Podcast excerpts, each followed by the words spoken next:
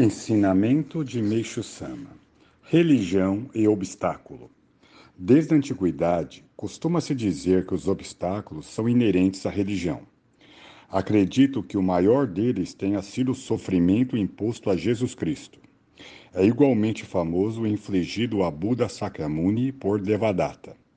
No Japão, a perseguição que os bonzos Onon, Shihan, Nichiren e outros sofreram é do conhecimento de todos. Mais recentemente, as religiões Terikyo, Oomoto, Hitonomichi, etc., passaram pela mesma situação. Nossa religião também não constitui exceção, pois já sofremos muitas perseguições em que apareceram inúmeras vezes nos jornais e chegamos a ser mais difamada dentre as religiões novas. O interessante é que quanto mais promissor for o futuro de uma religião, e quanto mais notável for seu valor, maior serão os obstáculos que ela enfrentará. Vou explicar por quê. Evidentemente, de acordo com a lei, o espírito precede a matéria, em cumprimento às determinações do Supremo Deus, as divindades do mundo espiritual realizam a salvação concernente ao lugar e ao povo de cada época por meio das religiões. Neste sentido, o cristianismo, o budismo e o islamismo são os maiores exemplos disso. A religião tem por princípio pregar o bem e transformar a sociedade em paraíso.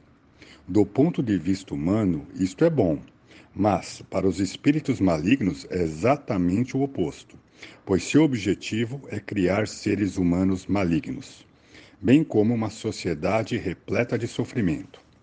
Por conseguinte, eles lutam incessantemente contra as divindades do bem. Esta é a realidade do mundo espiritual, que se reflete no mundo material, o qual, por esse motivo, é um mundo infernal, conforme podemos constatar. Naturalmente, para um pequeno bem, há um obstáculo dos espíritos malignos de pouco poder para um grande bem, ocorre um obstáculo de espíritos malignos de grande poder.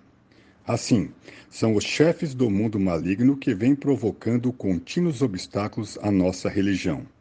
Sendo ela uma religião de grandeza jamais vista desde o início da história, o mundo dos espíritos malignos está tomado por grande pavor.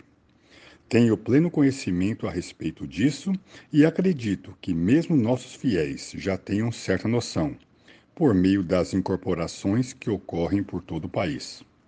Atualmente, os, os espíritos malignos mais ativos são os chefes dos dragões vermelhos e pretos, e eles estão criando obstáculos em conjunto, utilizando-se de suas inúmeras legiões, o que torna a situação quase insuportável.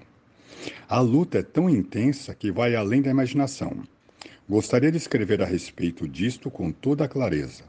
Infelizmente, no momento, não tenho permissão de Deus, mas desejo fazê-lo quando tiver chegado o momento adequado. Por mais que os chefes dos espíritos malignos tentem nos atrapalhar de todas as formas, temos do nosso lado o Supremo Deus, que manifesta poder absoluto. Assim, mesmo que estejamos perdendo a luta temporariamente, ao final sairemos vencedores. Portanto, não há com que se preocupar. Contudo, até vencermos, nosso sofrimento será intenso. Como podem perceber, apesar dos contínuos obstáculos, nossa igreja está se expandindo satisfatoriamente. Por Meixo Sama, extraído no livro Alicerce do Paraíso, volume 2.